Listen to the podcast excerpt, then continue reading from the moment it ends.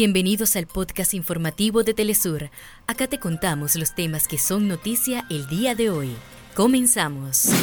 El presidente de Rusia dice que Kiev empuja a sus tropas a un campo de exterminio cuando certifica que su país ha desplegado 244 mil militares en Ucrania y asegura que la paz llegará cuando logren sus objetivos.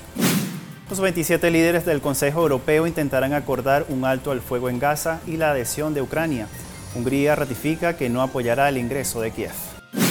La Asamblea Nacional de Venezuela aprobó en primera discusión la ley de presupuesto para 2024. La medida prevé más de 77% de inversión en materia social e incluye por primera vez activos para la defensa de la Guayana Esequiba.